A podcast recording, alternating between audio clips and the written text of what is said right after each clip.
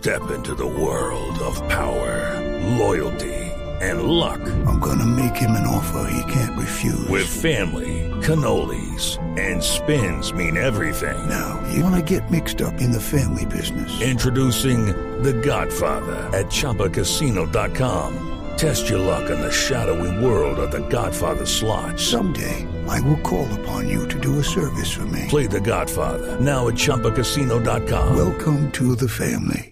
No purchase necessary. VGW Group. Void where prohibited by law. 18 plus. Terms and conditions apply. Métase entre el Quintero en Voz Populi.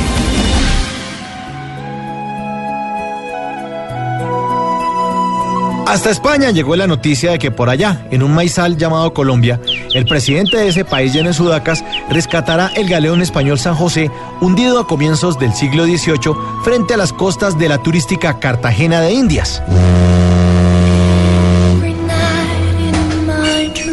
El San José fue encontrado el 27 de noviembre del año pasado en el fondo del mar. Allí terminó hundido con oro, plata y piedras preciosas que venían de los antiguos virreinatos de Nueva Granada y del Perú.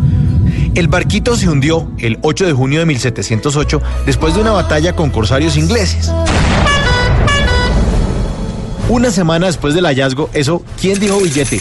España y Colombia agarradas. Y le tocó a la canciller María Ángela Holguín reunirse con el entonces ministro de Asuntos Exteriores de España, José Manuel García Margallo, quien esperamos que él y todo su país tenga una política seria y no vaya a terminar sonando como su apellido. Pero yo como que ese cuentico de sirenas no me lo como, porque los españoles como de costumbre siempre se han quedado con todas nuestras riquezas, con las de los barcos, con la platica de los usuarios de Electricaribe y con las de muchas otras empresas chapetonas que se echan repelente y abren oficinas en este zancudero. Por eso creo que ese tesoro está más embolatado que las carreteras 4G que, que iban a construir con la plata de Isagen.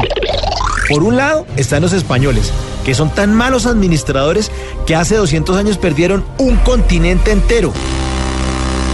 Y por el otro, sus aprendices, nuestros gobernantes locales, que tienen anclado este país en la corrupción y que con tesoritos como la reforma tributaria nos la tienen más hundida que la popa del San José.